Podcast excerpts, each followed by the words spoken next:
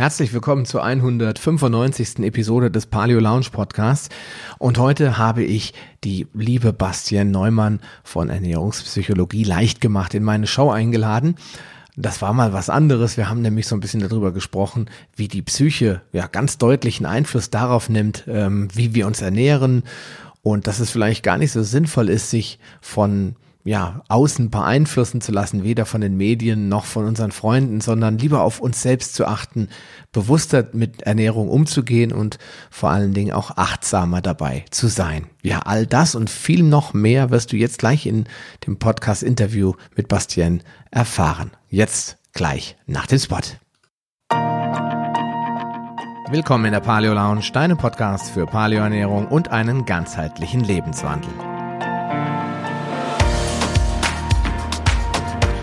Für ein Leben in Harmonie mit deinem Körper und der Natur. Bastien ist studierte Ernährungswissenschaftlerin und Expertin der Ernährungspsychologie. Dass sie ihren Weg ausgerechnet zur Ernährung gefunden hat, ist kein Zufall, da sie selbst ihre ganz eigene Ernährungsgeschichte hat und diese auf diese Weise in Griff bekommen hat und einen Angriff genommen hat eigentlich. Heute hilft sie anderen Leuten dabei, ihr eigenes Ernährungsverhalten zu verstehen und eine gesunde Beziehung aufzubauen. Dazu hat sie bereits zwei Bücher geschrieben, einen Podcast gegründet und gibt regelmäßige Workshops, Coachings.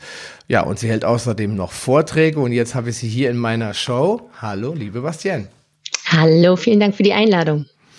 Ja, ähm, Bastian, erzähl doch mal, die Frage stelle ich eigentlich immer am Anfang. Ähm, du bist ja nicht irgendwann mal aus der Schule gekommen, hast gesagt, so, jetzt studiere ich mal Ernährungswissenschaftlerin. Wahrscheinlich wolltest du auch mal Modedesignerin oder T Tänzerin werden. Oder Sängerin war es bei mir. Sängerin, genau. genau. Oder Tierärztin. Meine Tochter will immer äh, Tierärztin werden, mein Sohn will immer Molekularbiologe werden, beziehungsweise uh. ähm, Meeresforscher ist im Moment der absolute Hit, weil er so ein Wahlfan ist. Deswegen, also klar, bei dir war es sicherlich auch mal was anderes. Ähm, aber irgendwann, das beschreibst du ja, oder habe ich hier gerade so vorgelesen, hast du dann gesagt, gesagt, hm, vielleicht ist das so mein Thema. Erzähl doch mal, wie ist es dazu gekommen? Genau, also es hat sich schon früh angebahnt, sag ich mal. Also, dass es dann tatsächlich zu der Entscheidung kam, hat dann doch gedauert. Aber jetzt so rückblickend fing es tatsächlich schon wirklich im Kindesgartenalter, Grundschulalter an. Mhm. Und meine ersten Berührungspunkte mit der Ernährung waren, dass ich mit dem Judo angefangen habe, als ich sechs war, gerade zur Schule gekommen. Und beim Judo kämpft man in Gewichtsklassen und dementsprechend wurde ich dann als kleiner Stöpsel schon zwei, dreimal die Woche gewogen und je nachdem, welche Gewichtsklasse dann ähm, für mich vorgesehen war, musste ich abnehmen, zunehmen oder mein Gewicht halten. Und dadurch war Essen schon recht früh bei mir im Fokus. Allerdings in dem Sinne, dass es eher Mittel zum Zweck war. Also ich habe mich nie danach gerichtet, bin ich gerade hungrig, bin ich satt, sondern es war immer Mittel zum Zweck, um mein Gewicht zu machen. Und dadurch würde ich jetzt rückblickend von mir behaupten, habe ich es nie gelernt, eine gesunde Beziehung zum Essen aufzubauen, sondern es immer Zweck zu entfremden. Und das ging auch während der Judo-Zeit so ganz gut über die ganzen Jahre. Ich hatte ja immer diese Kontrolle von außen, dass ich mein Gewicht beibehalten muss in dem Sinne. Natürlich verändert sich das Gewicht, wenn man wächst, aber trotzdem war die Kontrolle da. Bis ich dann 15, kurz vor 16 war. Da war ich dann inzwischen auch wirklich schon im ambitionierten Sport, wenn nicht sogar schon Leistungssport. Ähm, und da habe ich mir dann beim Training leider das Kreuzband gerissen. Und Kreuzbandriss heißt OP plus ein Jahr Sportpause. Und dementsprechend durfte ich zum ersten Mal essen wurde zum ersten Mal, ich wurde zum ersten Mal nicht äh, kontrolliert quasi und habe dadurch relativ schnell dann ja gut so 10, 15 Kilo zugenommen und habe darunter sehr gelitten, weil ich irgendwie immer so die sportliche war. Das, ich war immer die, die Judo macht und sportlich und gesund und fit. Und irgendwie habe ich dann plötzlich so meine Identität verloren, sag ich mal. Das ist in dem Alter so 15, 16 Jahre auch irgendwie dann doch noch äh, relativ wichtig für einen. Und ich habe sehr drunter gelitten und in dem Zusammenhang dann sämtliche Diäten ausprobiert. Also ganz, ganz, ganz viel habe ich ausprobiert und bin kläglich gescheitert. Und das hat ziemlich an mir genagt, weil ich hatte immer so das Selbstbild von mir, ich bin super diszipliniert, wenn ich etwas schaffen will, dann nehme ich das in Angriff, dann mache ich das. Beim Sport, in der Schule war ich auch recht gut. Aber bei der Ernährung wollte es einfach nicht klappen. Ja. Und dann habe ich mir gesagt, okay, ich ziehe das ja jetzt durch. In einem Jahr bin ich ja wieder zurück im, ja, beim Judo in der Kontrolle, sag ich mal, dann wird das schon wieder. Und habe das ja dann irgendwie mit Höhen und Tiefen durchgezogen und nach einem Jahr stand ich dann auch wieder auf der Matte beim Judo Und leider hielt mein Kreuzband nur wenige Minuten. Schon beim Warmmachen ließ es wieder nach und ich äh, lag auf der Matte und dachte mir, verdammt, diesen Schmerz kenne ich. Und ging es auch direkt wieder ins Krankenhaus und dann kam auch die Bestätigung, Frau Neumann, es tut uns leid, ähm, Ihr Kreuzband wurde nicht korrekt operiert, wir müssten dann nochmal ran. Hm. Das heißt, die Prozedur ging immer von vorne los, nochmal ein Jahr Sportpause, nochmal so ungefähr plus zehn Kilo und weil alle guten Dinge drei sind, ist es tatsächlich während meines Abiturs, während der Abiturzeit noch ein drittes Mal passiert und, und am Strich, Ende der Geschichte war dann etwa plus 25 Kilo eine ziemlich ähm, frustrierte Bastienne, die ähm, probiert hat mit der Ernährung irgendwie alles, also wirklich jetzt sämtliche Sachen mies zu meinem eigenen Körper. Ich habe, wenn ich, ja, also beim Judo war es auch teilweise normal, dass man dann, also normal in Anführungsstrichen, dass man vorab, bevor man schlafen gegangen ist, sich zwei Hosen, drei Pulli, Schal, Mütze, Handschuhe angezogen hat, um nochmal auszuschwitzen. Also all sowas habe ich meinem Körper angetan. Ich hab, war da wirklich ziemlich radikal.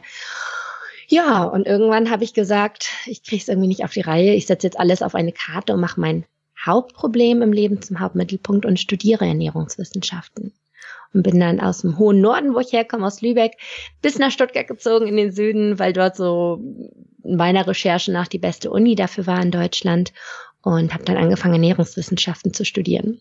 Das war so der Weg dahin, sag ich mal, wie ich zur Ernährung kam. Habe dann allerdings im Studium festgestellt, dass Wissen alleine nicht alles ist. Das, obwohl ich jetzt sogar auf biochemischer Ebene sozusagen weiß, was in meinem Körper passiert, wenn ich mal nicht die besten Dinge esse oder zu viel esse, mhm.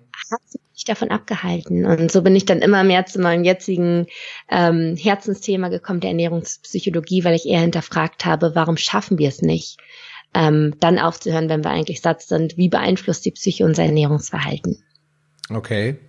Also im Prinzip hast du ähm, ja eine relativ lange Reise äh, hinter dich mhm. gebracht und ähm, ich sag mal sogar äh, was ich ein bisschen schockierend finde, muss ich ganz ehrlich sagen, dieses ganze Thema äh, Gewichtskontrolle. Also ich meine, du warst ja, mein, meine Kinder sind ja sechs Jahre und acht Jahre alt.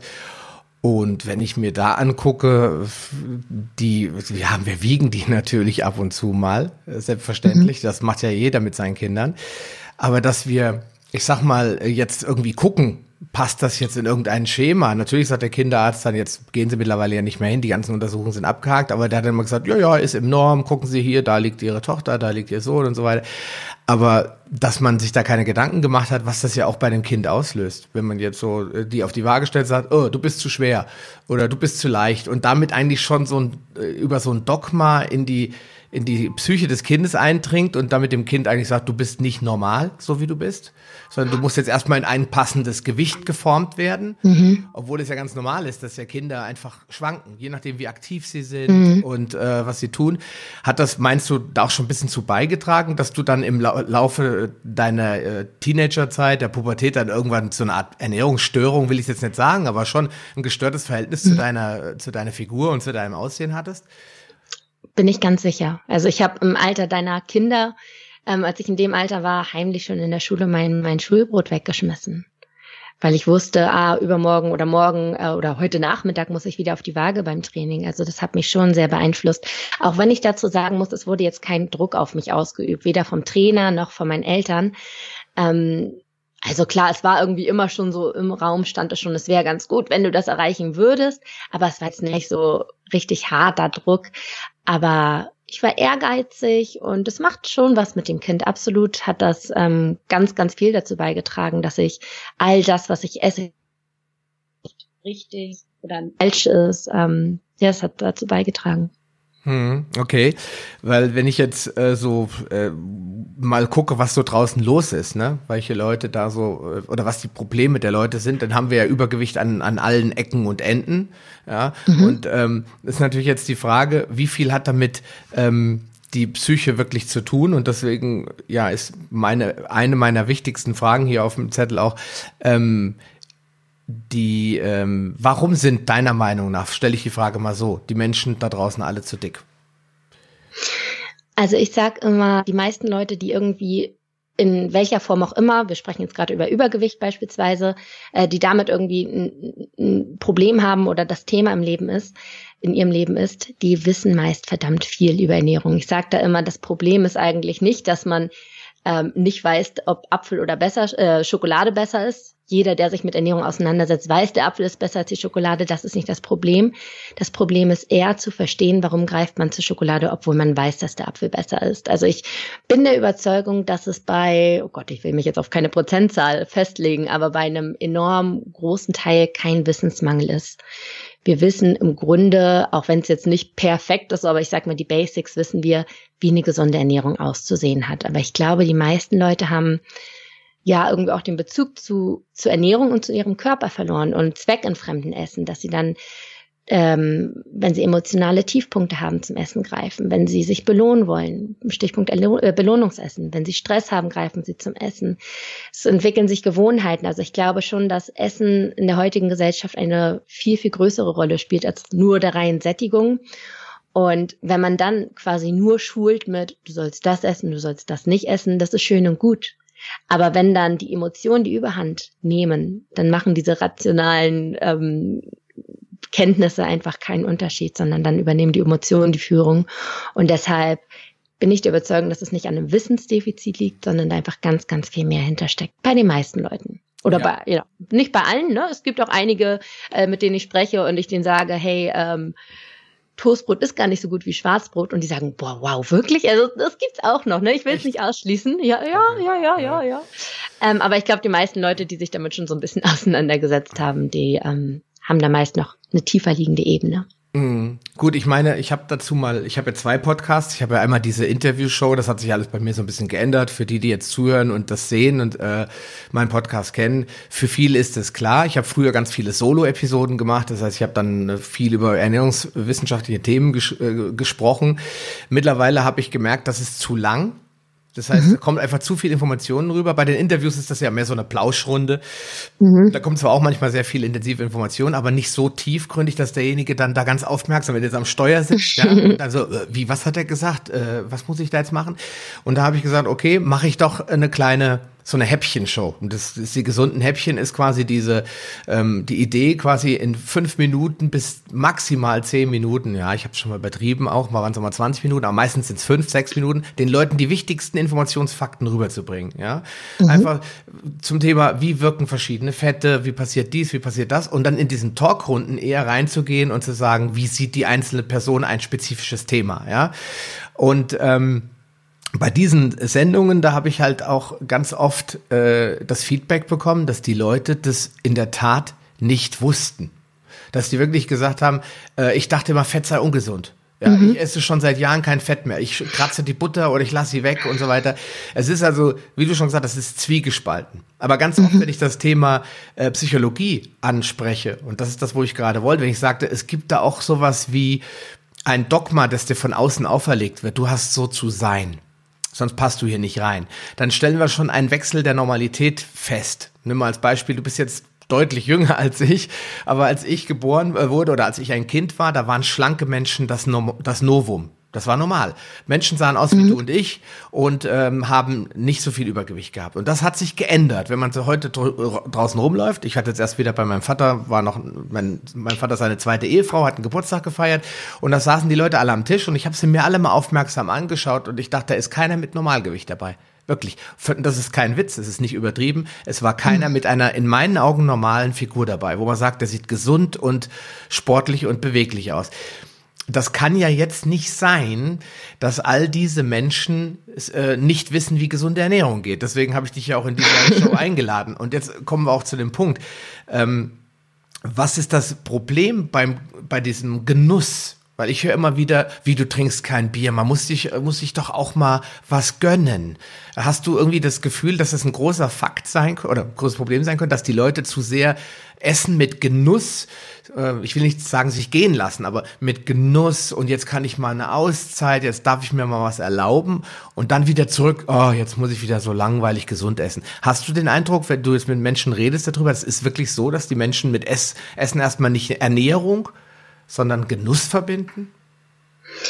Ich würde sogar fast die These aufstellen und sagen, die Leute essen mit zu wenig Genuss dass die meisten Leute, gerade weil es so ver verpönt ist, sag ich mal, bestimmte Dinge zu essen, dauerhaft mit einem schlechten Gewissen essen. Dass sie dauerhaft irgendwie teilweise auch heimlich essen, ne? dass man irgendwie nach außen vielleicht die, die so Symbol oder den, das Bild ähm, kreieren möchte, ich ernähre mich gesund und dann, wenn sie mal was anderes essen, was vielleicht nicht so gesund ist, das dann heimlich tun und gar nicht genießen. Und ich bin der Meinung, klar, man darf auch mal, ne? Man darf auch mal sein Bierchen trinken, wenn ich jetzt mal bei deinem Beispiel bleibe oder ein Stückchen Schokolade essen, aber dann wirklich bewusst achtsam und genussvoll. Und wenn man das tut, wenn man das wirklich genussvoll ist und sein schlechtes Gewissen, diese Diätmentalität, wie ich es gerne nenne, mal beiseite schiebt, dann wird man merken, dass ein oder zwei Stücke Schokolade schon reichen. Was die meisten Leute aber tun, ist, dass sie vielleicht einen super stressigen Alltag haben und dann nach Hause kommen und dann irgendwie sagen, boah, jetzt will ich mir etwas gönnen. Ich glaube, das ist das, was du jetzt gerade vor allem meintest. Und dann einfach gar nicht bewusst und genussvoll essen, sondern einfach nur dieses ne, Essen löst in uns Glückshormone aus. Glückshormone werden freigesetzt. Und wenn wir dann einfach einen Alltag haben, in dem wir nicht zufrieden sind, in dem wir irgendwie Stress haben und so weiter, dann kommt man nach Hause und will dieses Gefühl mit dem Essen betäuben. Das hat dann aber nicht wirklich mit Genuss zu tun, sondern ist wirklich nur so ein, ein, ja, betäuben, kompensieren von dem, was man sonst merkt oder fühlt im Leben. Und es wird irgendwo als Genuss wahrgenommen, weil man das Gefühl hat, endlich kann ich mal die Welt um mich herum ausschalten. Aber wenn man es mal wirklich hinterfragt, hat es meist tatsächlich gar nicht mit Genuss des, des, des Lebensmittels zu tun. Also sie genießen nicht das Bier bewusst, sondern vielleicht diese Situation, endlich mal den Kopf zuzumachen. Aber bewusst und genussvoll essen passiert viel zu selten. Hm. Gut, ähm, wahrscheinlich gibt es zwei Seiten dieser Wahrheit. Auf der einen Seite gibt es Leute, die wirklich sich betäuben mit Essen, vor allen Dingen mit Alkohol und mit Kaffee, weil Kaffee ist ja eben durch sein Koffein auch dafür, äh, einfach dafür beliebt, dass es irgendwelche Energiekicks auslöst und die Leute vermeintlich jetzt sich besser fühlen, ja, und äh, auf der anderen Seite Alkohol betäubt und auch Schokolade. Jeder weiß, dass Schokolade auch Glückshormone freisetzt, das muss ich, glaube ich, mhm. niemandem erzählen. Ähm, aber warum ist es so viel geworden? Ich meine, äh, ich kann wieder nur zurückspiegeln, ich bin ja noch nicht so alt, aber mit 43, da kann ich mir noch gut vorstellen äh, oder noch gut erinnern, vor 20 oder 25 Jahren, ja, da gab es schon McDonalds, aber da hatte ich nicht so den Eindruck, dass die Leute abends ständig trinken müssen, damit sie Spaß mhm. haben. Ja, also wenn jetzt ich war jetzt an Fasching, da gab es richtig Stress in unserem Freundeskreis, weil ich keinen Alkohol getrunken habe. Ja, und alle ja. haben mich als, als miese Peter dargestellt, ja. Mhm, und, man muss sich richtig erklären, ja. Genau, warum, wie? Ach, ist das jetzt auch ungesund? Ja, natürlich ist es ungesund. aber ja, gibt es da irgendeinen gesellschaftlichen Trend, der, der die Leute immer mehr in diese Richtung drängt, alles, was im Moment im Alltag nicht passt, mit Nahrung zu kompensieren? Oder kommt es mir nur so vor? Ja, nee, nee, nee, ich bin da bei dir, ich bin da bei dir. Also, um Gottes Willen kann man es nicht, natürlich nicht auf alle pauschalisieren, aber der Trend ist auf jeden Fall da, dass das äh, ansteigt. Ich würde das mit der vorherrschenden Leistungsgesellschaft argumentieren oder begründen. Wir leben heute in einer Gesellschaft höher, schneller, weiter, besser, egal in welchem Bereich. Wir wollen ähm, den besten Job haben, wir wollen irgendwie den tollsten Partner, die tollste Familie haben, wir wollen aber auch den tollsten Körper haben. Das sind heute, wir leben unglaublich im Äußeren, wir wollen uns immer irgendwie privilegieren, irgendwie unseren Status zeigen und unser Körper, dieses Idealbild ist eigentlich das, was du halt immer vor dir herträgst. Und im Prinzip, sag ich mal, ist eine Figur ein neutrales Merkmal. So wie jemand braune Haare, blonde Haare, rote Haare haben kann. Es ist entweder ist man, hat man irgendwie ein bisschen kräftigeren Körper, einen zierlicheren Körper. Im Prinzip ist es neutral. In unserer Gesellschaft ist es aber so sehr mit irgendwelchen vermeintlichen Charaktereigenschaften verbunden. Dicke Leute sind faul, dicke Leute lassen sich gehen, sind unerfolgreich, ähm, dicke Leute stinken. Also da gibt es unglaublich viel, während das Schlanke irgendwie besetzt wird mit erfolgreich, ähm, haben ihr Leben im Griff. Ne? Also diese ganzen positiven Dinge. Und keiner möchte dieses Negative vor sich hertragen, weil egal wo du hinkommst, mein, ne, sagst du das selbst über dich aus in den Köpfen anderer Leute, vielleicht auch in deinem eigenen Kopf. Selbst- und Fremdwahrnehmung. Und das möchte man natürlich nicht. Also hat man den Druck, dass man da funktionieren möchte. Man hat den Druck, dass man im Job funktionieren möchte und so weiter. Überall möchte man 100 Prozent geben. Und das führt zu enormem Druck und Stress in unserem Körper. Und eine logische Antwort auf Stress, das kann man tatsächlich auch erklären mit Vorgängen in unserem Gehirn, ist Essen. Das ist eine ganz logische Erklärung, wenn man das mal so ein bisschen versteht, weil Stresshormone bestimmte Areale in unserem Gehirn blockieren und andere aktivieren. Und vor allem die ähm, Areale aktivieren, die so die ähm, Urinstinkte beherbergen. Überlebensprozesse quasi. Und Essen ist ein Urinstinkt. Wer Nahrung hatte, hatte die Sicherheit, okay, ich bin erstmal versorgt in der Hinsicht. Und das ist quasi unser Überlebensinstinkt in vielen Notlagen. Und wenn wir dann dauerhaft Stress haben und unser Körper kann nicht unterscheiden, ob wir gerade Stress haben, weil wir von einem wilden Tier verfolgt werden, wie es vielleicht früher war, oder weil wir vielleicht uns selbst stressen, da wir nicht das gesellschaftlich perfekte Bild ähm, erreichen und vielleicht etwas über uns aussagen aufgrund unserer Figur, was wir gar nicht aussagen möchten. Und deswegen glaube ich, ist diese, dieser Leistungsdruck und der damit verbundene Stress ein enormer Antrieb dafür, dass wir dann doch viel mehr essen, als wir eigentlich rein körperlich gesehen müssten. Hm. Ähm, das ist, äh, würde ich jetzt so unterschreiben. Also die Leistungsgesellschaft, dieser ständige ideale Druck, dass man gerade Mädels dann gezeigt kriegen, was heute skinny ist und was heute cool mhm. ist und äh, dass sie nicht mehr auf ihr Körpergefühl achten. Und das ist eigentlich das, was ich den Leuten sage. Wenn jetzt jemand vor mir steht, der sagt, ich bin top, tip, top in fit, äh, ich laufe Marathon, ich habe ich hab zum Beispiel einen Freund, der läuft Marathon und der ist alles andere als schlank. Mhm. Ähm, aber der ist Koch und der genießt auch gerne, aber der weiß auch ganz genau, dass er niemals schlank sein wird. Aber der ist trotzdem gesund. Seine Gelenke machen keine Probleme, nichts. Und wenn ich auf der anderen Seite sehe ich Leute vor mir, ähm, da erkenne ich an der Haut, das erkenne ich an den, an den, wie sie sich benehmen, da erkenne ich, da wird kompensiert. Und es wird mhm. ganz oft viel über die Seele kompensiert. Und das finde ich dann ein bisschen traurig, weil wenn ich dann, ich bin dann immer so ein bisschen das Gegenbeispiel. Die Leute sehen mich dann auch als Angreifer. Äh, obwohl ich das manchmal, manchmal mache ich das auch, okay. äh, dann sage ich dann zum Beispiel, ach, seit wann ist Kuhmilch gesund? Wo steht das nochmal? Und so, und dann heißt es dann, oh, hör auf, lass mir meine Milch und so. Ja, aber mhm. ähm, diese Diskussion gehe ich mittlerweile auch gar nicht mehr ein. Ich sage den mhm. Leuten ganz einfach, du musst dich doch damit wohlfühlen. Und deswegen bin ich so ein Riesenfan mittlerweile von Florian Sauer, der immer sagt, wenn die Leute sehen, dass es dir gut geht, weil du auf Milch verzichtest oder auf Getreide oder was auch immer, dann werden sie schon irgendwann selbst auf die Idee kommen, das vielleicht mal zu probieren, weil dieses Beispiel, und das bei Kindern immer gut funktioniert, ist viel wirksamer als das Missionieren. Ja, also das, äh, wenn du Kinder hast, du hast noch keine Kinder, ne? Aber oder ja, wenn du Kinder hast, dann weißt du ja irgendwann und äh, du siehst es ja in deinem Umfeld auch. Kinder wollen von ihren Eltern nichts hören. Vor allem, wenn Mama sagt, isst nicht so viel Schokolade, ja, dann heißt es dann, ja, bla, bla, bla, bla. Und kaum bist du mit den Kumpels unterwegs, Kiosk vorbei, mal Snickers holen, so. Das interessiert Jugendliche und Kinder nicht, ja. Die wollen immer gegen den Strom schwimmen. Das ist auch ein Teil ihrer Entwicklung. Jetzt fragen sich viele natürlich, wie kriege ich meinen Kindern die gesunde Ernährung beigebracht? Dann sage ich, ist das jetzt eine ernsthafte Frage? Indem du es ihnen vorlebst. Und mein ja. Sohn steht dann neben mir und sagt, was machst du da? Da sage ich, ich mache das, ich backe Brot, ich tue dies und ich, da ist jetzt zum Beispiel kein Getreide drin, da ist nur Mandelmehl drin und dann mache ich hier dies und Salat und so. Warum schmeckt dir das eigentlich so gut? Sag ich, ja, weil das so, das ist so lebendig, Dorian, sage ich immer zu meinem Sohn. Das ist lebendig und es gibt mir Kraft und Energie und ich fühle mich wohl. Darf mhm. ich mal probieren? Kommt dann als erste Frage. Und damit, man merkt schon, die Kinder wollen ja eigentlich ihren Eltern auch gefallen. Ja, es ist ja so, sie wollen ja, dass ihre Kelter, Eltern glücklich mit ihnen sind. Ja. ja. Und äh, bei Erwachsenen ist es unterdrückt. Sage ich einfach mal. Da ist da, da kommt diese Sachesebene, diese Verstandesebene irgendwann rein. Du bist so fett, du musst was tun. Äh, verdammt, warum sind alle so gut aussehen und ich so fett und hässlich? Ach, ich esse erstmal ein Stück Schokolade. Ja? Mhm. Und da wird es, glaube ich, viel mit kompensiert. Deswegen kann ich dir da äh, vollkommen ähm, recht geben. Aber jetzt kommt der wichtige Punkt. Ich stelle mal plakativ die Frage, hat das auch was mit ja. der Werbung zu tun? Hat das auch was damit zu tun, dass uns äh, von der Industrie eigentlich mehr oder weniger permanent ungesunde Sachen angeboten werden und die Leute verführt werden, sich nicht daran zu halten? Also ich erkläre immer das Essverhalten, unser Ernährungsverhalten immer vom, mit dem Drei-Komponenten-Modell von Pudel und Westenhöfer. Das beschreibt eigentlich, dass das Ernährungsverhalten durch drei Komponenten beeinflusst wird.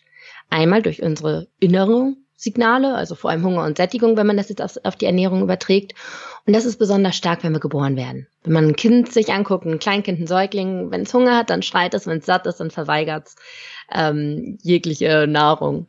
Und das lässt aber mit der Zeit so ein bisschen nach, weil eine zweite Komponente dazu kommt. Und das ist die Komponente, die du gerade angesprochen hast, die äußeren Reize.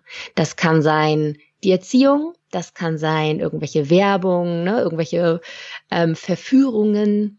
Das, auch wenn dann das Kind irgendwie in der, in der Schule ist und in der Kantine gibt es halt nur die gesüßte Erdbeermilch und ne, also dieses, die Verfügbarkeit spielt da eine Rolle oder halt auch das Rollenbild, dem man entsprechen möchte. Das ist dann häufig, wenn wir älter werden, dass wir dann vielleicht wir Frauen dann irgendwie ladylike wirken möchten, dass wir irgendwie in dieser Rolle bleiben wollen. Und was bestellen wir uns, wenn wir essen gehen? Natürlich einen Salat und ein, ne, also diese Salat mit, mit äh, Putenbrust oder was, also dieses ladylike Essen. Und was bestellen sich Männer? Natürlich ein Steak, ne? Männer treffen sich zum Stammtisch, Frauen, die treffen sich zum Kaffeekränzchen. Mhm. Dass man da auch weitere äußere Faktoren hat, wie man das Ernährungsverhalten beeinflussen möchte. Also deswegen, ja klar, Rolle spielt, äh, Werbung spielt da auch eine Rolle.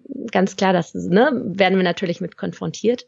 Und um das nochmal fertigzustellen, die dritte ähm, Komponente, die unser Ernährungsverhalten dann auch noch beeinflusst, das ist dann irgendwann die kognitive Kontrolle, die dann einsetzt, gerade wenn man dann anfängt plötzlich ja, durch die Kopfsteuerung sein Ernährungsverhalten zu beeinflussen, weil man ein bestimmtes Bild erreichen möchte. Und plötzlich sagt man sich, ah, ich habe neulich gelesen in dem und dem Buch, nach 18 Uhr darf ich nichts mehr essen. Und unabhängig davon, was dein Körper dir sagt, hältst du dich plötzlich an äußeren Regeln fest. Nur weil so eine, irgendjemand da draußen mal die Regel erstellt hat, dass alle Menschen, die ja alle super individuell sind und plötzlich ein und dieselbe Regel bekommen sollen, nicht mehr nach 18 Uhr essen dürfen, finde ich kritisch, weil man dann eher wieder vielleicht seine inneren Signale, die man als Kind so sehr hatte, stärken sollte, die äußeren Faktoren, die du gerade angesprochen hast, sich dessen erstmal bewusst werden und dann einen Umgang damit erlernen und die kognitive Steuerung im Idealfall ein wenig senken, so dass man wieder mit seinem Körper anstatt gegen seinen Körper äh, arbeitet. Ja, kann ich nur unterschreiben. Also diese, äh, ich bin ja auch kein Freund von Ernährungsmythen. Äh, ich habe da, ich glaube, in meinem Podcast schon x Folgen gemacht, äh, die immer anfangen fünf Mythen über. Und mhm. äh, die Leute reagieren da meistens äh, mit vielen äh, positiven Feedback, dass sie sagen, Mensch, endlich räumt mal einer damit auf. Klar ist es relativ einfach und wissenschaftlich nachweisbar, wer nach 19 Uhr isst, der belastet seinen Darm mehr, als wenn er es halt vor 19 Uhr tut. Aber jetzt zu sagen, nach 18 Uhr keine Kohlenhydrate mehr, dann nimmst du ab, das ist natürlich genauso ein Unsinn, wie zu sagen, äh, vor 16 Uhr äh, nur grüne Säfte trinken, dann nimmst du mhm. ab. Das sind es gibt ein paar Stofflichkeiten, ein paar ähm, Stoffwechseldinge, die wir beachten sollten, wenn mhm. aber nur, wenn wir Probleme haben. Wenn einer sagt, ich habe ständig mhm. Verstopfung, ja, okay, dann ist vielleicht mal weniger Rohkost und koch ab und zu auch mal was, ja. Oder mhm. guck mal deine Magensäure, vielleicht ist die einfach nicht schwach genug, äh, stark genug, ja. ja? ja aber, ja. aber wenn jemand, wenn es jemandem gut geht, ja Mensch, das soll er halt um 20 Uhr ein Schnitzel essen, wenn ihm das gut tut, ja. Es ist immer die Frage, wo tut's ihm gut? Tut's mhm. ihm äh, in der Hüftgegend gut oder tut's ihm oder tut's ihm in der Seele gut? Ja, die ja, Frage ja. muss ja jeder beantworten. Und der Florian Sauer, deswegen ich zitiere nochmal, sagt immer: Manchmal ist es aber auch nur das Gefühl, dass man sich mit irgendwas besser fühlt. Ja, und wenn man irgendwann feinstofflich wird, wie er es bezeichnet, also gemerkt hat, dass es dann auch was anderes gibt, dass auch in Salat oder in, in, in grünen Säften viel Kraft und Energie steckt, dann werden die wollen die Leute das irgendwann gar nicht mehr. Dann rühren sie die Schokolade nicht mehr an. Und ich habe wirklich eigene Beispiele aus meiner eigenen Ernährung. Ich esse keine Schokolade mehr und sie fehlt mir auch nicht. Also ich esse schon Schokolade, aber keine mehr mit Zucker. Ja. Und wenn mhm. ich mir dann sehe, früher hätte ich das gesagt, das ist das, wie, wie kann man sowas essen? Aber irgendwann habe ich mich da einfach so verändert, sag ich einfach mal, mhm. dass dann dieser Druck nicht da war, oh, ich brauche jetzt Zucker, um mich glücklich zu machen. Und mittlerweile ist, merke ich, wie bestimmte andere Dinge Energie in mir freisetzen. Und ich glaube, das ist auch ein wichtiger Punkt für die Leute. Die eine Seite ist die Psyche, sich bewusst zu machen, dass man selbst entscheiden muss und dass man nach seinem Bauchgefühl gehen muss. Und wie du gesagt hast, ganz ja. am Anfang bewusst entscheiden muss. Ja? ja? Wenn ich jetzt das Schnitzel esse, dann muss ich einfach sagen, ja, das ist jetzt nicht das Beste. Aber ich brauche das jetzt. Ja, ich muss das jetzt einfach mal essen. Ja. Muss, muss Nahrung uns glücklich machen? Was ist deine persönliche Meinung? Uh, das ist eine große Frage. Muss Nahrung uns glücklich machen? Also im Prinzip wäre es schön, wenn wir mit Menschen glücklich sind und Nahrung darf, denke ich mal, auch dazu beitragen. Aber wenn wir nur aus der Nahrung unser Glück ziehen, dann ist da irgendwas im Ungleichgewicht. Also ich finde, Essen ist natürlich mehr als nur Hunger und Sättigung. Essen hat auch zum Beispiel eine große soziale Komponente und wenn ich irgendwo essen gehe, dann macht es mich in dem Moment glücklich, weil ich auch bewusst esse. Ähm, aber wenn ich nur noch glücklich sein kann durchs Essen, dann denke ich, sollte man da bisschen mal andere Lebensbereiche vielleicht hinterfragen. Aber ne, Essen darf auch glücklich machen, Essen darf Spaß machen. Da muss man nicht gleich sagen, okay, irgendwas ist falsch bei mir. Also genau, so würde ich das beantworten. Okay, ähm, Abnehmen ist keine Wissens-, sondern eine Willensfrage, lautet der Titel dieser Sendung. Ähm, ja. Was hast du jetzt, du hast ja auch ein Buch dazu geschrieben. Ähm, mhm. wir, ich, mich mich würde es einfach mal interessieren, weil ich habe es jetzt ganz ehrlich gesagt nicht gelesen, weil ich habe, mhm. wenn du hinter mich gucken würdest, ungefähr 300 Bücher da stehen. ich muss dann immer gucken, was passt gerade gut in meinen Plan rein. Aber die Hörer, die jetzt sagen, okay, ich habe, vielleicht interessiert mich das ganze Thema ja ein bisschen mehr, ähm, die fragen sich natürlich, mit was hast du dich in dem Buch beschäftigt? Was waren so die Key Facts? Weil das ist ja bei dir das, der Subtitle, sag ich mal, der Untertitel. Das heißt, da dreht es sich in dem Buch ja wahrscheinlich größtenteils auch um diese, um diese wissenschaftliche oder äh, ernährungspsychologische Fragestellung. Wie kann ich das ganze Thema eben äh, in, in der Psychologie verorten und dann feststellen, ist das bei mir vielleicht ein Problem? Ja, was hast du da in dem Buch behandelt? Erzähl doch mal ein bisschen davon. Mhm. Also das Buch, ich denke, ich habe inzwischen sogar schon zwei Bücher geschrieben. Ich denke, du sprichst jetzt aber vom ersten, ne? Vom Erstdenken an Essen. Denk genau, ja. ja, weil das genau. passt ja erst Denken, dann Essen. Es ist ja. äh, keine Wissensfrage, sondern eine Willensfrage. Mhm. Das passt ja eher zusammen, ja. Ja, ja, ja. Ähm, das Buch ist ein, ich sag mal, autobiografischer Ratgeber. Also ich habe auch meine eigene Geschichte dort ähm, verpackt, aber wir wollen natürlich jetzt auf die Ernährungspsychologie zu sprechen kommen. Ähm, da habe ich einmal darüber gesprochen, verbotene Lebensmittel. Also gerade das, was wir schon angesprochen hat. Verbote. Ähm, ja, Verbote in der Ernährung. Also darf man nach 18 Uhr nichts essen, darf man Schokolade nicht mehr essen und wie das quasi auf unser Körper wirkt, also wie man damit umgehen kann. Darf man alles essen oder muss man nach Regeln sich ernähren? Und da so als, als kleine Vorwegnahme ähm, finde ich es immer ganz spannend zu überlegen, vor einigen Jahrzehnten hatten wir noch gar nicht dieses Ernährungswissen wie heute. Ernährungswissenschaft ist immer noch ein junges Thema und vor einigen Jahrzehnten haben die Leute es trotzdem geschafft, sich bedarfsgerecht zu ernähren, ohne Verbote, ohne Regeln. Also insofern, vielleicht könnte die Antwort aus dieser kleinen Aussage schon rausnehmen. Also das ist ein großes Thema. Dann spreche ich auch übers Belohnungsessen, weil das bei mir auch einfach sehr stark ausgeprägt war. Wie gesagt, bei mir war ja das Thema Judo und das damit verbundene Wiegen ein großes Ding. Und wenn ich dann nach der, nach dem Turnier auf der Waage oder vor dem Turnier auf der Waage stande und das Gewicht quasi abgehakt wurde, dann habe ich danach immer ganz, ganz viel zu essen bekommen, weil da musste ich ja nochmal Energie kriegen, um, um gleich für den Wettkampf fit zu sein. Ne? Deswegen war das bei mir durchaus ein großes Ding, Belohnungsessen. Wie funktioniert das überhaupt in unserem Gehirn? Wie kann man auch davon loskommen? Also verschiedene Strategien. Ähm, und Belohnungen gehen häufig über in Gewohnheiten, was auch ein großes Thema in dem Buch ist, was auch generell in der Ernährung von vielen Leuten, glaube ich, ein großes Thema ist. Gerade weil ja, man dann irgendwann anfängt, dieses abendliche Schnitzel, das du gerade erwähnt hast, gar nicht mehr zu essen, weil man gerade wirklich einfach mal Lust drauf hat und ist es manchmal auch okay oder ähm, ne, sondern weil du isst ja jeden Abend ein Schnitzel. Also unabhängig davon, ob du Lust drauf hast oder ob du Hunger hast, isst du jetzt das Schnitzel. Auch ein großes Ding. Ne? Das sind auch Gewohnheiten abgespeichert in den Basalganglien unseres Gehirns. Da kann man auch so mit verschiedenen Taktiken quasi darin, darin arbeiten. Das ist auch noch ein Thema gewesen. Ähm, Selbstliebe habe ich auch noch thematisiert. Weil ich Selbstliebe auch, gerade was wir auch schon angesprochen hatten, Leistungsgesellschaft, ist auch eine große Sache, dass man sich erstmal überhaupt selbst annehmen muss, sein Körper, um wieder mit dem Körper arbeiten zu können und nicht mehr gegen den Körper, dass man aufhört, quasi seinen Körper zu hassen, ähm, weil man dann irgendwann immer wieder in diese Spirale kommt, dass man dann plötzlich sehr extrem wird. Ich war auch immer häufig in diesem Schwarz-Weiß-Handeln. Ne? Entweder ich habe ganz verzichtet oder gar nicht und dann war ich voll in dem Heißhunger drin. Also da ist es auch ein großes Ding, sich selbst annehmen zu können und wieder mit dem Körper zusammenarbeiten zu können. Also es ist quasi eigentlich, also es ist so gebaut, dass es da verschiedene Kapitel gibt, ähm, immer ein Überthema sozusagen und dann immer, wie man, ja, wie es überhaupt zustande kommt, wie man damit umgehen kann, wie man das in den Griff bekommt. Hm. Ja, du hast jetzt auch einen, einen wichtigen Punkt genannt. Ähm, der, der, der Punkt dieser Selbstliebe. Das finde ich auch mal mhm. spannend, weil ich habe jetzt vor kurzem mal eine Dokumentation gesehen, die hieß, äh, äh, ich glaube, Deutschland dick oder dickes, dickes Deutschland, irgendwas auf RTL 2. Mhm. Eigentlich gucke ich null Fernsehen, ja. Aber jetzt saß mhm. ich im Hotel und mir war irgendwie langweilig. Da habe ich mal rumgesäppt und dachte, oh, dickes Deutschland, ja, mich als äh, ernährungsmedizinischen Berater, da habe ich gesagt, das ist jetzt mal spannend. Mal gucken, was empfehlen sie denn den Leuten so? Und dann haben sie, gut, es ging eigentlich nur darum, dass sie äh, eigentlich aufzeigen wollten, wie schlimm es in Deutschland mittlerweile geworden ist. Ja. Und da war halt eine Frau dabei, die hat immer gesagt, ja, ähm, ich habe ja eine Essstörung, ist ja bei mir festgestellt worden. Und mhm. äh, dann auf, äh, anschließend hatte sie dann automatisch die Berechtigung, sich erstmal vier Tüten Chips in den Einkaufswagen reinzuwerfen, weil sie hat ja eine Essstörung.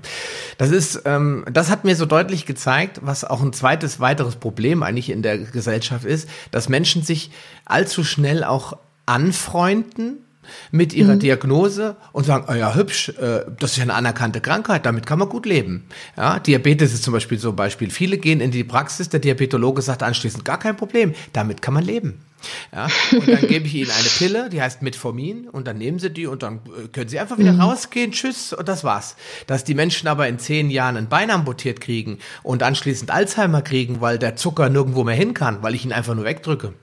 Das mhm. verrät der Arzt ihnen natürlich in dem Moment nicht, sonst würden sie nämlich wahrscheinlich nicht die Pille einfach nehmen, sondern sagen, ah ja, kann man denn etwas ändern, damit es überhaupt nicht dazu kommt. Ja, ja. aber dieses, diese Bequemlichkeit, ich habe ja eine Krankheit, das ist anerkannt, also kann ich ja auch so weitermachen. Dafür kann ich ja gar nichts, ne? Das ist mhm. ja meine Krankheit. Und das fand ich dann schon traurig. Also ich weiß nicht, ob man das in der Psychologie bezeichnen kann. Ist das irgendwie kann man das irgendwie also, in ein Wort verpacken, wie man das nennt? Ich spreche in dem Zusammenhang gerne ähm, von der Opferrolle, mit der man, die man annimmt für sich. Ich hatte jetzt in dem Sinne nicht so eine Erkrankung, hinter der ich mich versteckt habe, aber halt meine Kniegeschichte. Und das war für mich auch immer so der Grund, warum ich zugenommen habe. Damit hatte ich mal das Gefühl, jeder hat Verständnis. Und wenn ich meine Geschichte erklärt habe und erzählt habe, waren auch alle so, wow, krass. Also unter diesen Umständen richtig stark von dir. Und ich hatte immer so das Gefühl, okay, es ist vollkommen in Ordnung, dass, dass es so passiert ist, wie es ist. Und jetzt habe ich die Berechtigung, so weiterzuleben und weiter zu essen. Und ja, also ich habe mich lange hinter dieser Opferrolle versteckt, weil ich hatte ja eine Erklärung, ich hatte eine Entschuldigung. Das kann entweder irgendein Schicksalsschlag sein, das kann eine Erkrankung sein, ne? oder sogar eine Essstörung kann das natürlich auch sein. Ähm, hilft einen in dem Moment, um damit irgendwie, um das vor sich selbst wegzudrücken. Ich muss mich in dem Moment nicht damit auseinandersetzen, weil das ist ja nachvollziehbar, wie ich dahin gekommen bin und auch vollkommen in Ordnung. Aber letztendlich ist es ja egal, was dein Nachbar, dein Kollege oder deine Stiefmutter von dir denkt. Du musst dich nicht erklären. Wichtig ist es, wie es mit dir, mit dir selbst geht, wenn du abends im Bett vorm Einschlafen nur mit dir alleine quasi, nur mit dir selbst konfrontiert wirst und dann mal hinzuhören, wie geht es dir? Bist du wirklich okay damit? Hm. Ne, man ist immer so viel im Außen, man will den anderen gefallen, man will sich erklären, das soll, ne, jeder soll Verständnis dafür haben. Aber am Ende des Tages zählt halt wirklich, wie kommt man selbst damit klar. Nicht umsonst ist die, äh, die, die, die Rate von Depressionen, Erkrankten unter den Übergewichtigen enorm hoch. Enorm hoch. Weil ganz viele Leute halt wirklich, ja, sich gar nicht mehr mit sich selbst anfreunden, irgendwie Erklärungen und alles im Äußeren finden. Unglaublich viele ähm, Übergewichtige, da war ich übrigens auch, ähm, machen ziemlich viele Scherze über sich. Habe ich mhm. auch immer gemacht. Oh, die Dicke kommt wieder, ne? Dass man irgendwie so quasi das, was die anderen vielleicht denken, schon mal ausspricht, dass, dass du denen deren Gedanken nimmst. Dass du sagst, hey, ist okay, ne? Ihr müsst euch gar nicht den Kopf darüber zu brechen. Ich weiß schon, ich, ich weiß schon, wie es um mich steht. Und das ist okay. Also, dass man sich selbst gar nicht mehr so ernst nimmt. Aber wenn ich dann irgendwie alleine in meinem stillen, stillen Kämmerchen war, war ich verdammt unglücklich. Und das ist, glaube ich, das, was zählt, dass man wirklich mal sich, sich anschaut, nehme ich gerade diese Opferrolle für mich an und probiere damit irgendwie klarzukommen? Und wie geht es mir damit? Oder sollte ich nicht vielleicht doch irgendwie mich dahin begeben, womit ich mich wohlfühle. Und das muss nicht immer die 90, 60, 90 sein. Ich will nicht sagen, dass man nur glücklich sein kann, wenn man dem Idealbild entspricht. Ne? Auch ein, ne, wenn man ein paar Kilos zu viel auf den Hüften hat, ist vollkommen in Ordnung. Wenn man, wie dein, dein Freund, den du gerade schon beschrieben hattest, dabei irgendwie gesund ist und trotzdem fit und alles cool. Ne, also es muss nicht immer 90, 60, 90 sein, aber es muss einfach so sein, dass du dich selbst mit dir wohlfühlst. Hm. Es muss zur Seele passen. Mhm. Ja. Ähm, äh, die Louis Hay ist eine ganz bekannte ähm, äh, Frau in der in dieser Persönlichkeitsentwicklungszeit. Die sagt immer, wenn du in den Spiegel guckst, dann siehst du nur das, was alle anderen sehen. Du siehst nicht deine Seele, du siehst nicht das, was du gerne sein willst. Ja, das kannst du dir nur selbst beantworten. Niemand anders kann dir das selbst beantworten. Du musst den, sie redet dann immer von der Spiegelarbeit, ne, indem man sich jeden Tag anschaut und sich immer mehr damit anfreundet, dass man der Mensch ist, der im Spiegel zu sehen ist und nicht der Mensch, den vielleicht andere gerne von einem sehen würden oder von einem erwarten. Und du hast mhm. es gerade schön beschrieben, dass wir so äh, mittlerweile auch durch die Medien, durch die Werbung und so weiter das Gefühl haben, wir müssen allen da draußen gefallen. Ja? Mhm. Und wenn du das nicht tust, das habe ich ja eben beschrieben mit dieser Fasch Faschingsparty, wo ich dann war, wo ich da einfach ich hatte auch einen total schlechten Tag einfach, ne? Das aber dann war ich halt wirklich alle anderen ja, der hat uns den Tag jetzt verdorben, weil der jetzt nicht da reinkommt und hoch die Tassen und yippie und äh, schiebt mal die Chips rüber, sondern ich einfach gesagt habe, das esse ich nicht, will ich nicht, ich will abnehmen, ich will auch kein Bier trinken und so weiter und dann so, oh, Spielverderber, ja. Mhm. Und es geht nicht darum, was andere denken. Ja, es, ja. Äh, weil du kannst deren Meinung sowieso nicht. Erstmal weißt du es gar nicht. Kann ich auch nur empfehlen. Es gibt, ich habe jetzt ein super Buch äh, gehört. Ich höre gerne Bücher. Das heißt, füttere mhm. nicht den, äh, füttere den weißen Wolf heißt das von Alyosha Long. Ist ein super Buch. Der beschreibt immer, dass wir relativ schnell hier oben reagieren und unsere eigene Geschichte schreiben. Das heißt, wenn du jetzt äh, mich blöd anguckst, sag ich mal, in meinen Augen, oder bist, guckst ein bisschen zornig, dann mhm. äh, vermute ich immer gleich zu wissen, warum das so ist. Und wenn ich es mhm. nicht weiß, dann frage ich mich immer, was denkt die jetzt wohl? Warum was habe ich falsch gemacht? Genau, ja. ja. aber vielleicht denkst du gerade darüber nach, wie du heute Abend die Lasagne für 20 Personen hinkriegst mhm. und guckst mhm. deswegen gerade so. Und das ist ein unglaubliches Problem, weil wir gehen irgendwo, gerade diese dicken Menschen, die kommen jetzt in eine Kneipe rein, die ganzen Kumpels sitzen da und du bist jetzt, ich übertreib's mal, der Einzige, der halt wirklich so ein Bauch hat.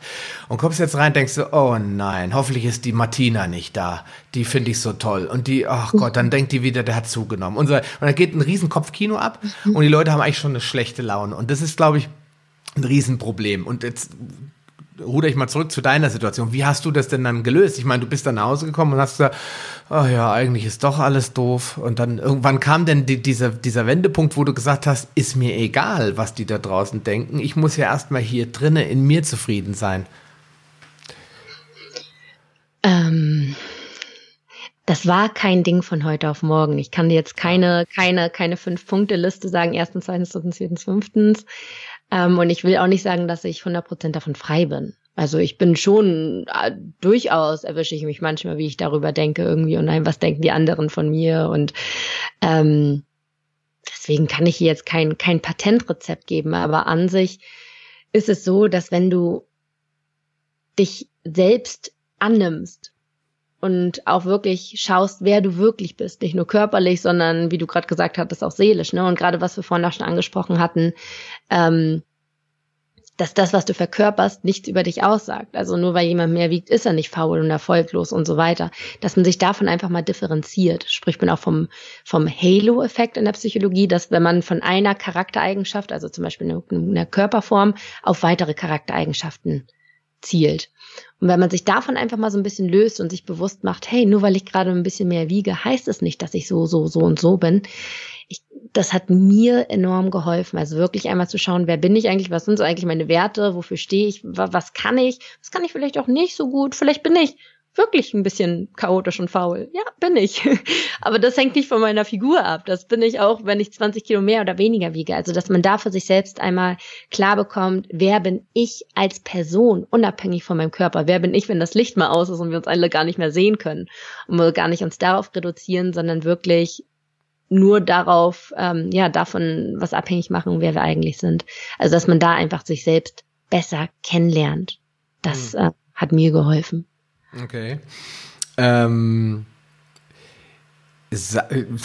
ich muss jetzt nochmal, so so eine, vielleicht ist das eine blöde Frage, aber ähm, hat unser Verstand, unser Verstand äh, und unser Unterbewusstsein, das sind ja zwei verschiedene Ebenen. Wenn ich jetzt, ich stelle mir mal vor, wir sitzen jetzt da zusammen in der Kneipe und na, Kneipe klingt so nach Spelunke, in einem schönen Restaurant. So, jetzt mhm. äh, kriegen wir beide die Karte gebracht ähm, ich bin jetzt der Dicke in der Rolle und du bist die mhm. Schlanke. Und jetzt sitzen wir mhm. da und du blätterst da durch und denkst dann so, oh wow, Rucola-Salat mit frischen Champignons, da habe hab ich jetzt Lust drauf. Ja, wirklich, ohne Spaß. Du sag, äh, hast da wirklich ja. Lust drauf. Du sagst das nicht, um Ladylike ja. zu essen, wie du eben schon gesagt hast, sondern ja. weil du Spaß auf Champignons, äh, Lust auf Champignons hast. Meine Tochter liebt übrigens Champignons, ja. Und dann habe ich gesagt, okay, ja, also ich sitze dann auch da und blätter jetzt, oh Mensch, jetzt nimmt die den Salat. Oh, ich hätte eigentlich lieber den Schokoladenkuchen mit Sahne. Sag, mhm, äh, mhm. welchen Einfluss hat unser Gehirn? Ich meine, jeder kennt das doch, dieses kleine Teufelchen auf den Schultern. Ne? Der eine sagt, du bist zu fett, ist das nicht. Und das andere sagt, komm, nur ein klitzekleines Stück von der Torte, das kann doch nicht schaden.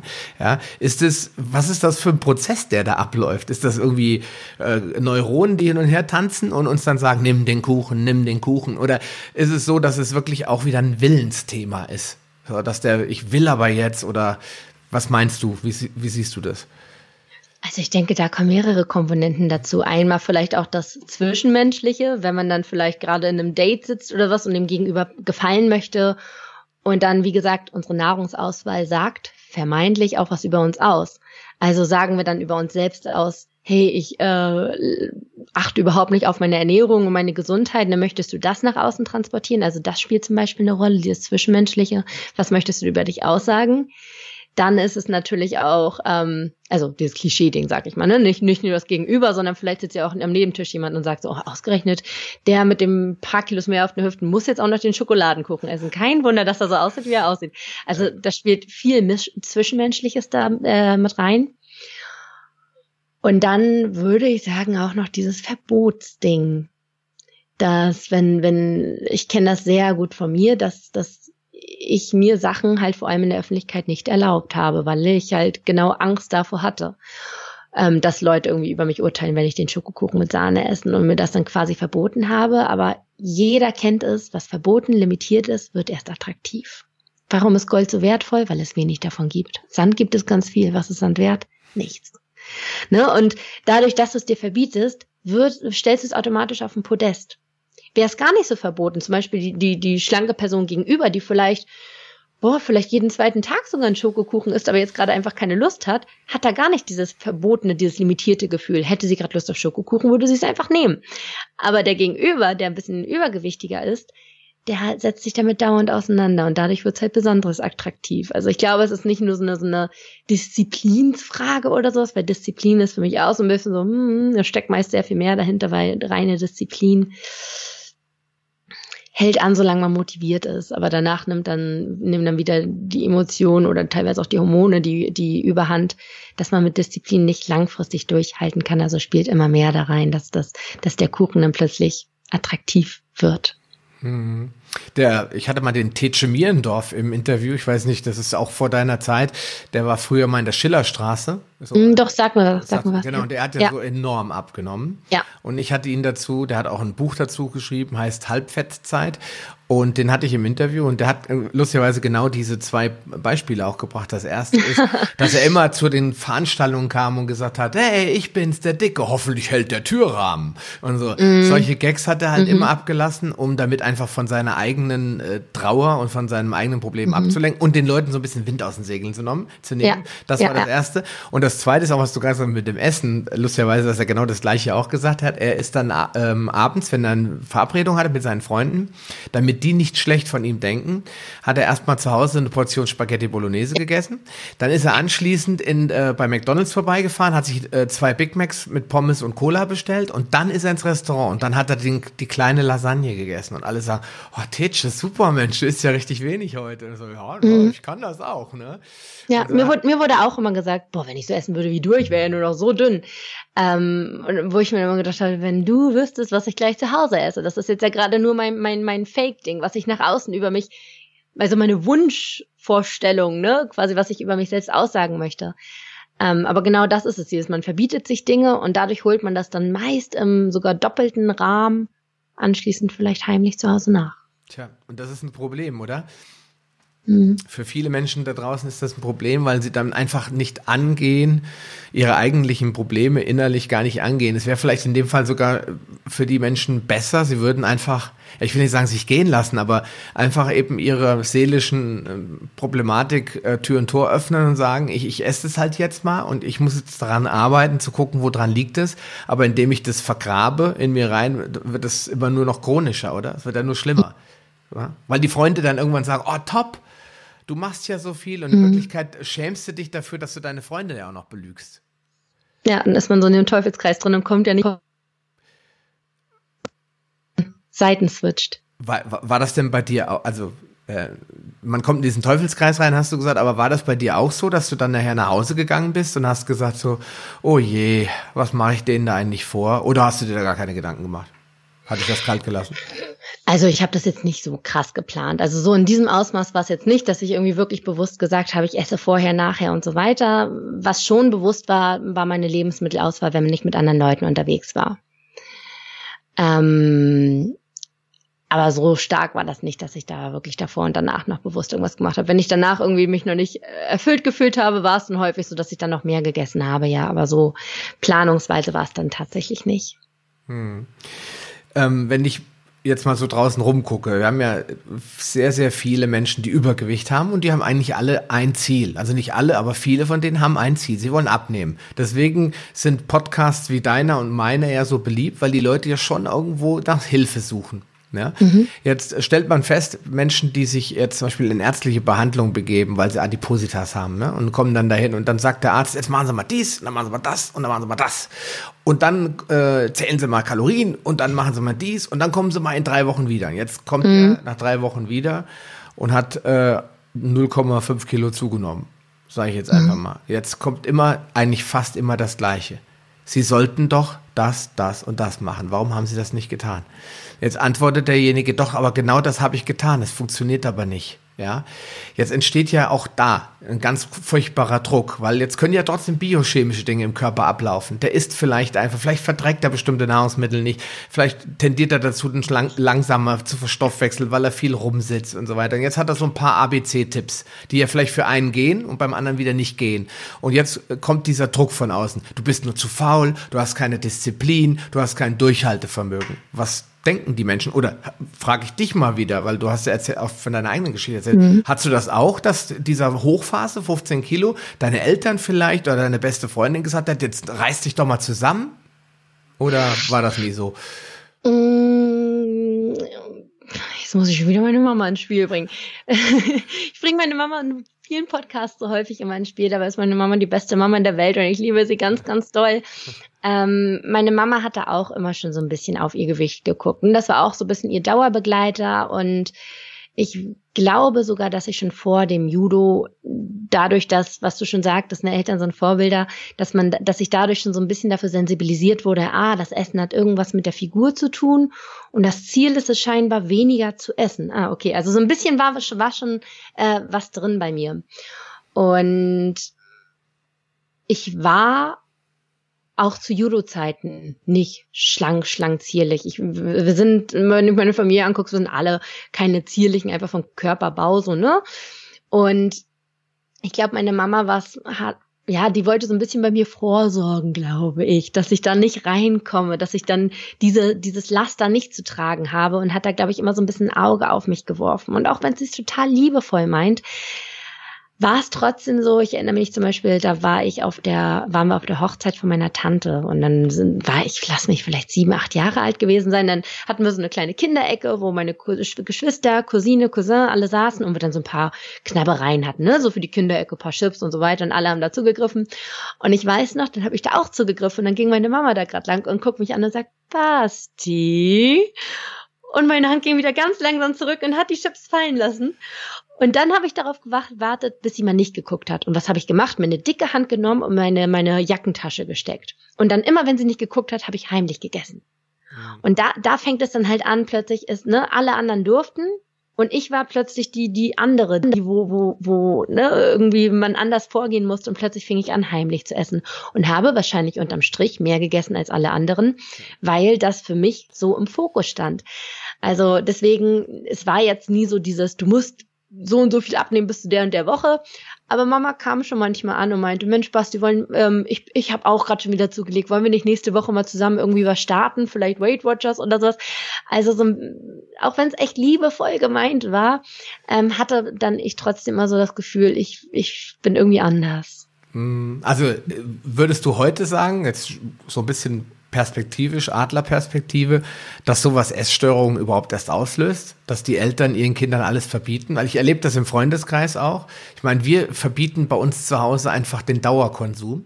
Ich sage mhm. einfach, es gibt Tage, da dürft ihr euch das aussuchen, da dürft ihr was essen, ja. Mhm. Aber ich möchte auch nicht, dass es zu so einem Dinger, äh, Ding wird wie Schubladen überall, die offen sind, wo die Kinder sich jederzeit bedienen mhm. können, weil wir wissen ja, dass Zucker eben auch einen addiktiven oder ähm, ja einen Wert hat. Ähm, oder die Fähigkeit hat, uns süchtig zu machen danach. Mhm. Das wissen wir alle, weil wir alle schon mal Schokolade mhm. gegessen haben oder Chips, da kann man einfach nicht aufhören. ja. Das Knuspern und die ganzen äh, Monoglutamate, die uns alle abhängig machen, das wissen wir, das weiß die Industrie, sonst, äh, auch wenn sie immer erzählen, sie würden da nichts reinmachen. Nein, überhaupt nicht. Mhm. Ähm, aber jetzt ist es bei Kindern ja so, die hören ja auf ihre Eltern und da äh, entsteht natürlich ein innerer Konflikt. Einmal, alle dürfen das, warum ich nicht? Erster Konflikt. Da ja. bin ich blöd, bin ich dick, bin ich anders, bin ich nicht normal. Die Fragestellungen laufen automatisch im Kopf ab. Und dann natürlich das Verbotene, das hast du ja eben auch schon mhm. gesprochen, der Reiz, oh, das ist was Verbotenes, das muss besonders lecker sein, da packe ich mir mal lieber was in meine Tasche, hast du mir gedacht? ja, wer weiß, ob es das nächste Woche überhaupt noch gibt, ja. Und äh, der äh, dritte Punkt ist einfach dann, wenn ich das ständig mache, entsteht dann auch ein gestörtes Verhältnis zu der Ernährung. Der äh, Florian Sauer sagt zum Beispiel so, bitte zwinge deine Kinder nicht Gemüse zu essen, biete, mhm. es, ihnen, biete es ihnen an. Und lebe es ihnen vor. Genau, weil wenn du es ihnen nur anbietest, haben sie die Wahl. Und wenn sie jetzt, äh, meine Kinder essen zum Beispiel dann lieber Obst, wenn sie die Wahl haben. Ja. ja. Aber das ist kein Problem, weil wenn du sie zwingst, entsteht ein gestörtes Verhältnis. Und ich bin durch Ernährungsberatung natürlich auch, kann deine Mutter vollkommen nachvollziehen. dann, äh, aber wenn wir irgendwo sind, im Urlaub, zum Beispiel jetzt fahren wir in Sommerurlaub äh, in, äh, Anfang Juli und da weiß ich jetzt schon, da gibt's wieder Pommes und Kaiserschmarrn, wenn wir nach Österreich fahren. Und ich werde die Kinder da nicht zurückhalten. Ich werde sie ja. lassen. Sie dürfen einem, am Tag ein, äh, ein Getränk trinken, also mal eine Fanta oder eine Limo irgendwas. Ansonsten wegen der Zähne, das wissen sie auch. Ansonsten dürfen sie dann da auch Pommes essen und Nudeln, auf was sie Bock haben, weil es ist Urlaub. Ja. Da darf jeder sich aussuchen, was er mag. Und aber da erlebe ich das trotzdem, dass dann äh, Freunde von uns zu ihrer Tochter sagen, äh, lass das, du hast jetzt genug und alle anderen essen und äh, das Kind ist auch groß, ja, ist also ein großes Kind, ja, also aber nicht dick in dem Sinne. Und mhm. trotzdem, die Eltern haben immer Angst, ja, könnte ja und verbieten. Und das, mhm. das richtig große Problem, ich weiß nicht, ob du Geschwister hast, ähm, ja. du hast, du hast dann, äh, die haben, hat einen kleineren Bruder und der kleinere Bruder, der darf, weil der ganz dürr ist. Und der schaufelt dann wirklich auch die wirklich ungesunden Sachen, wie Knäckebrot und Reiswaffeln, ich sage jetzt einfach mal was, ja, weil mir jetzt gerade einfach, die Sachen, wo das andere Kind nicht mal ansatzweise dürfte, darf das Kind essen und mit, der, mit dem Argument, wir sind ja froh, wenn er überhaupt mal was isst. Ja, mhm. aber dass sie natürlich ihrem Kind damit was vor widerspiegeln, ja, du bist äh, anders und du passt nicht ja. und deswegen musst du äh, äh, Hunger haben oder verzichten und er darf alles essen. Und äh, jetzt uh, lang gelabert, entsteht dadurch eine Essstörung. Ich meine, beschäftigst du dich auch mit den Themen Essstörungen, Bulimie, Magersucht? Wird sowas dadurch nicht noch forciert? Hm. Also Grundsätzlich sage ich, ähm, ich beschäftige mich, mich, nicht mit Essstörungen. Ich bin Ernährungswissenschaftlerin, keine Ernährungspsychologin sozusagen. Ähm, ich sage immer, ich beschäftige mich mit dem ungesunden, mit der ungesunden Beziehung zum Essen. Aber dennoch habe ich, haben wir im Studium dennoch was über Essstörungen und sowas gelernt und kann dazu beitragen.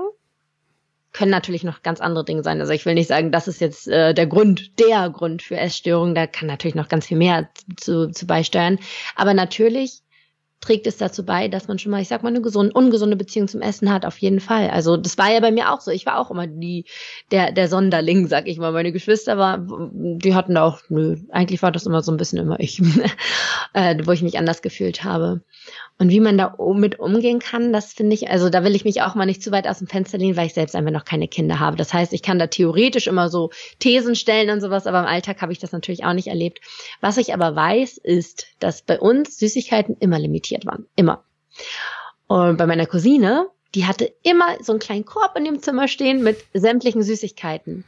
Und wenn wir bei ihr waren, und dann zwei Wochen später wiedergekommen sind, sah der Korb noch fast genauso aus. Sie hatte nicht angerührt, weil den, sie hatte ja immer Zugriff darauf, also war es langweilig. Wenn wir dann gekommen sind, ich, mein Bruder meine Schwester, wir drei, Rasselbande, dann war der Korb leer. Weil wir zu Hause hatten wir nicht den Zugriff.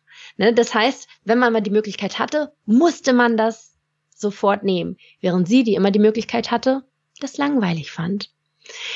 Und das ist immer, ich denke, da spielt wahrscheinlich auch so ein bisschen so, so, so Persönlichkeitseigenschaften dazu bei. Ne? Also deswegen finde ich das schwierig zu sagen, soll man jetzt allen Kindern immer Zugriff zu Süßigkeiten geben, damit sie das Interesse dran verlieren. Hm, muss man irgendwie seine eigenen Kinder so ein bisschen kennenlernen. Aber dieses Limitieren macht es auf jeden Fall in gewisser Weise interessant. Das auf jeden Fall. Also die, die, die befreundete Familie oder die Tochter, von der du gerade berichtet hast, ich kann mir sehr gut vorstellen, dass sie das dann heimlich nachholt. Ich habe auch, ich habe dann auch mein Taschengeld, bin immer zu uns an die an die Tankstelle gefahren und dann ich hätte gerne eine Naschtüte für drei Mark oder ne. Da habe ich mir das geholt und habe das natürlich dann auch versteckt in meinem Nachtschrank, zwei Bücher drüber, dass Mama und Papa das nicht sehen. Also die wird es sich trotzdem holen, da bin ich mir ganz sicher. Ganz, ganz sicher. Die wird jetzt nicht nur äh, ihren Brokkoli essen. Ja, und deswegen, ja, man muss da seine Kinder so ein bisschen kennenlernen und ja, nicht so leicht. Ist nicht so, ist so nicht so leichtes mhm. Thema, das ist klar, da gibt es auch nicht die Antwort. Ja. Aber du hast jetzt auch gerade noch mal einen ganz wichtigen Punkt gebracht, den finde ich auch gut, ähm, dieses äh, Kompensieren, weil ich glaube, das wird damit äh, schwerer. Aber die Frage haben wir uns in der Tat selbst gestellt. Wir haben gesagt, stellen wir jetzt einen Korb Süßigkeiten auf den Tisch mhm. und sagen, ihr dürft jederzeit da reingreifen.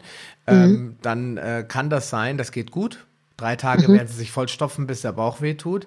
Ähm, wir haben das mit Limo oder mit Apfelschorle schon live erlebt, äh, ja. weil ich damals äh, noch davon überzeugt war, dass Apfelsaft äh, super gut ist für den Körper. Ähm, und dann haben wir das erlaubt und äh, meine Tochter kam irgendwann und sagt, Papa, ich möchte was trinken. Sag ich, na, da ist doch noch die Flasche. Nee, ich möchte jetzt mal Wasser. Mhm. Ja? ja. Das heißt, da hat irgendwann der Körper gesagt, ich brauche jetzt mal Wasser. Ja? ja Aber darauf kann ich mich nicht so wirklich verlassen. Ja, ich, äh, ja, ich möchte es jetzt nicht auf die auf, äh, zur, zur Wahl stellen. Ich glaube auch, dass es besser ist, die Vorbildfunktion einzuführen. Ja, das hast das du und eher sagen, wir essen das nicht, ihr habt eure Süßigkeiten, wenn ihr wollt, aber wir essen es nicht. Und das haben wir gemacht, indem ich mich ich ernähre mich jetzt schon seit sehr langer Zeit ketogen und mag natürlich auch gerne Süßigkeiten. Und habe ich natürlich geguckt, was kann man denn machen, was zuckerfrei ist. Und mhm. dann habe ich sehr viel experimentiert, auch in meinem Podcast einige Rezepte dazu verraten, ähm, ketogene Schokolade herzustellen, die wirklich wie Schokolade schmeckt. Man schmeckt den Unterschied mhm. nicht. Es ist halt, es ist vegan, also kuhmilchfrei und es schmeckt süß. Und meine Kinder sind verrückt danach. Und mhm. jetzt fragen sie natürlich immer, dürfen wir davon mal was haben? Und da sage ich, ja, davon mhm. dürft ihr gerne essen. Die hat zwar viel Fett, klar, weil halt das kompensiert wird durch Fett aber sie hat eben keinen Zucker. Mhm. Und äh, sie äh, entdecken so langsam, dass es auch andere Dinge gibt. Wir machen da Vanilleextrakt rein und Ceylon-Zimt und äh, Erdmandelmehl und kombinieren dann halt verschiedene Zutaten, um verschiedene Geschmackserlebnisse zu, zu produzieren. Mhm. Und die Kinder nehmen das hin. Also früher haben die gesagt, Bäh, und haben das weggeschoben. mittlerweile ist da schon so eine gewisse Offenheit da. Und ja. Das, deswegen kann ich, also ich persönlich, deswegen, ich habe dir die Frage gestellt, du hast mein altes Klischee eigentlich beantwortet, dass äh, dieses ständige verfügbar sein, gut gehen kann unter Umständen, vielleicht auch nicht. Du, ihr habt dann mhm. immer dafür gesorgt, dass nachgefüllt wurde ja. bei deiner Cousine. Aber äh, ich würde sogar noch einen Schritt weiter gehen, sagen, äh, alternativ vorleben. Das ist natürlich ja, blöd. Man, das immer. Ja, also Wein zu trinken und Wasser zu predigen ist zu Hause immer schlecht, ja. Das heißt, wenn man selbst dann die ganze Zeit Kuhmilchjoghurt isst und den Kindern das verbietet, das kommt hier oben nicht an, ist klar. Ja. Die sagen, ja. warum darfst du, warum wir nicht? Ja. ja. Und dann halt auch Alternativen anbieten und sagen, probier doch mal.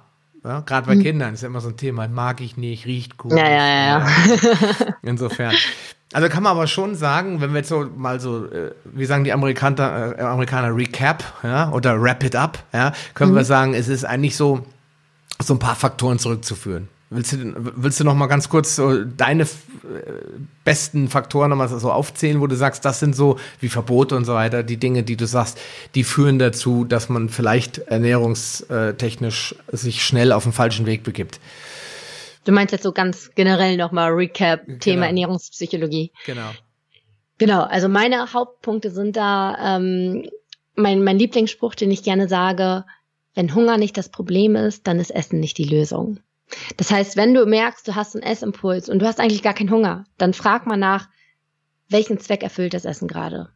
Dass du erstmal überhaupt sich, dich selbst dafür sensibilisierst, was kompensierst du möglicherweise mit dem Essen oder welche, welchen Zweck erfüllt das Essen, welche Rolle hat das Essen in deinem Leben? Das kann natürlich auch sein, das äh, Sensorik und sowas ist auch sehr nah mit unserem äh, mit unseren Erinnerungen verknüpft. Wenn wir zum Beispiel einen Apfelkuchen wollen, dann haben wir, wollen wir den vielleicht nur, weil wir die Erinnerung damit verbinden, dieses wohlige Gefühl bei unserer Großmutter, die immer einen Apfelkuchen gebacken hat. Ne? Also was steckt dahinter? Was ist eigentlich dein hinter deinem Essensimpuls? Erstens sich dafür zu sensibilisieren und dann langfristig möglichst dahin zu kommen, dass du eigentlich mehr oder weniger, ich sage bewusst mehr oder weniger, weil man darf natürlich trotzdem auch mal äh, was essen, was dein Körper jetzt gerade nicht unbedingt braucht, aber mehr oder weniger nur dann zu essen, wenn du wirklich hungrig bist und wieder sein Hunger- und Sättigungsgefühl kennenzulernen, also mit dem Körper zu arbeiten.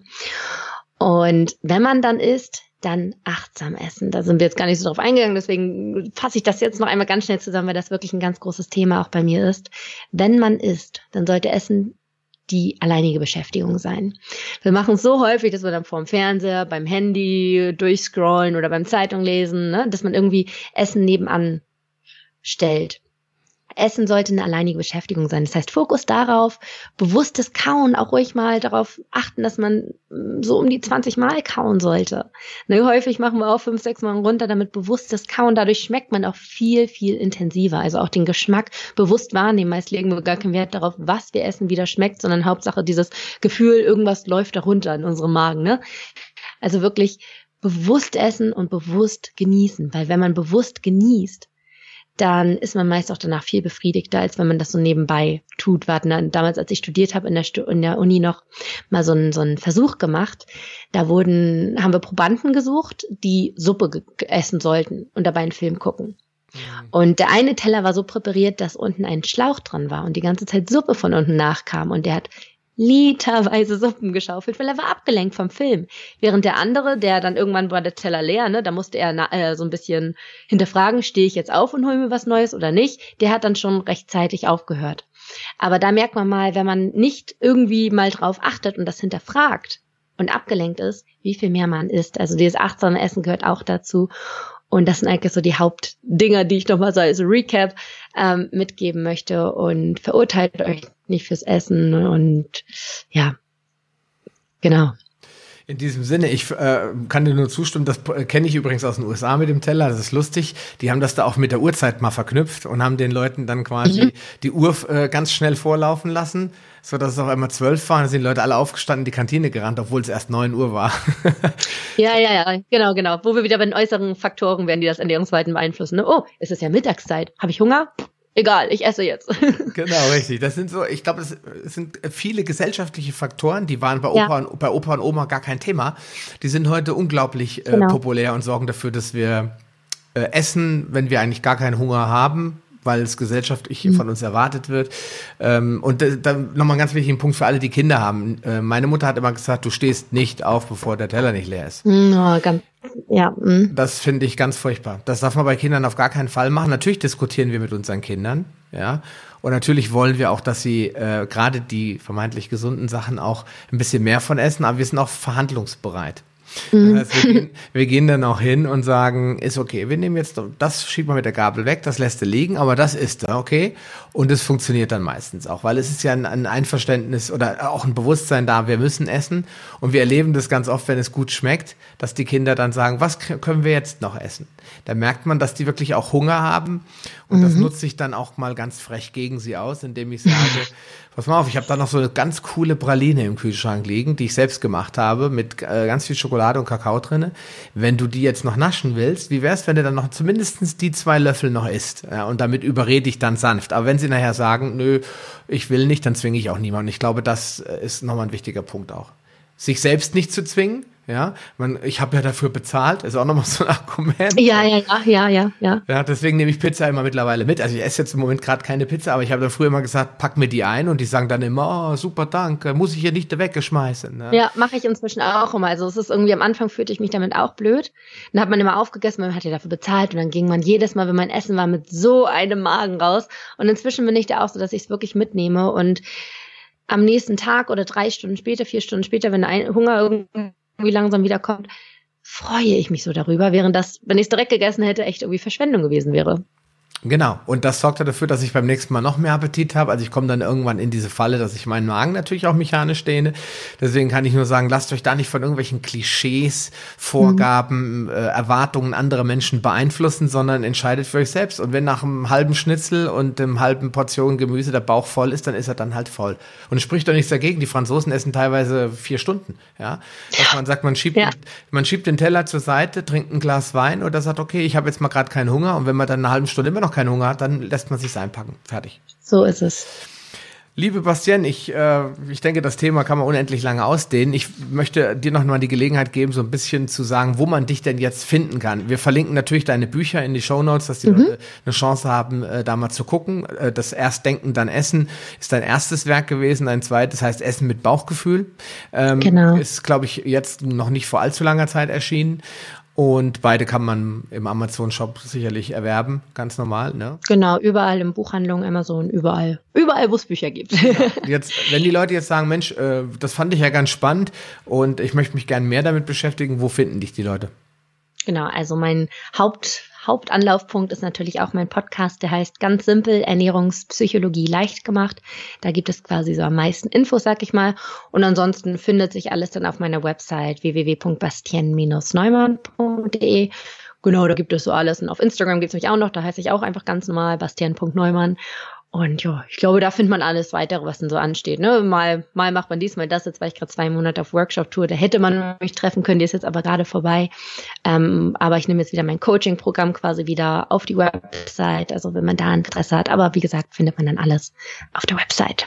Alles klar. Ich packe auf jeden Fall alles in die Shownotes rein, damit die Leute, die sagen, sie möchten gerne mehr von dir haben, dass die jetzt sich das nicht merken müssen, deinen Namen vielleicht falsch schreiben und dann sagen, ich konnte ihn nicht finden. Deswegen packe ich das in die Shownotes und sage dir, liebe Bastian, vielmals danke, dass du heute in meiner Show warst und gesprochen hast mit mir. Sehr, sehr gerne. Sehr gerne. Hat mir Spaß gemacht. Auch von mir aus Dankeschön. Bis dann, lieber Zuhörer. Mach's gut. Bastian, bis demnächst. Ciao.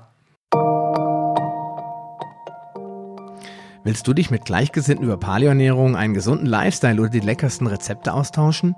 Dann schließ dich uns an und tritt meiner Facebook-Gruppe Paleo Lounge Evolutionär Essen, Leben und Bewegen bei. Den Link findest du in den Show Notes sowie alle anderen wichtigen Informationen und weiterführenden Links. Geh am besten direkt auf paleo-lounge.de slash Folge und ergänze die entsprechende Nummer. So findest du zum Beispiel unter paleo-lounge.de slash Folge 85 die Show Notes der Episode 85. Ein Archiv aller Podcast-Episoden findest du unter palio-lounge.de slash pl. Damit du auch in Zukunft keine Folge mehr verpasst, solltest du diesen Podcast jetzt direkt abonnieren. Du findest ihn bei iTunes, Stitcher Radio, TuneIn, Podcast.de, Spotify und vielen anderen Podcast-Verzeichnissen. Ich freue mich, wenn du beim nächsten Mal wieder einschaltest und wünsche dir viel Erfolg bei der Umsetzung deiner persönlichen Ziele. Bleib gesund, dein Sascha Röhler.